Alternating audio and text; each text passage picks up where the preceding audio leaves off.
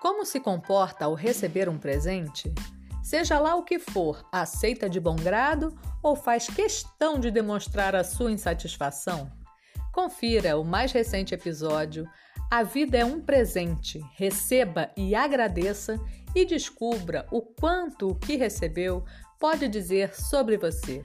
Aqui no Felicicoach, o seu podcast de felicidade.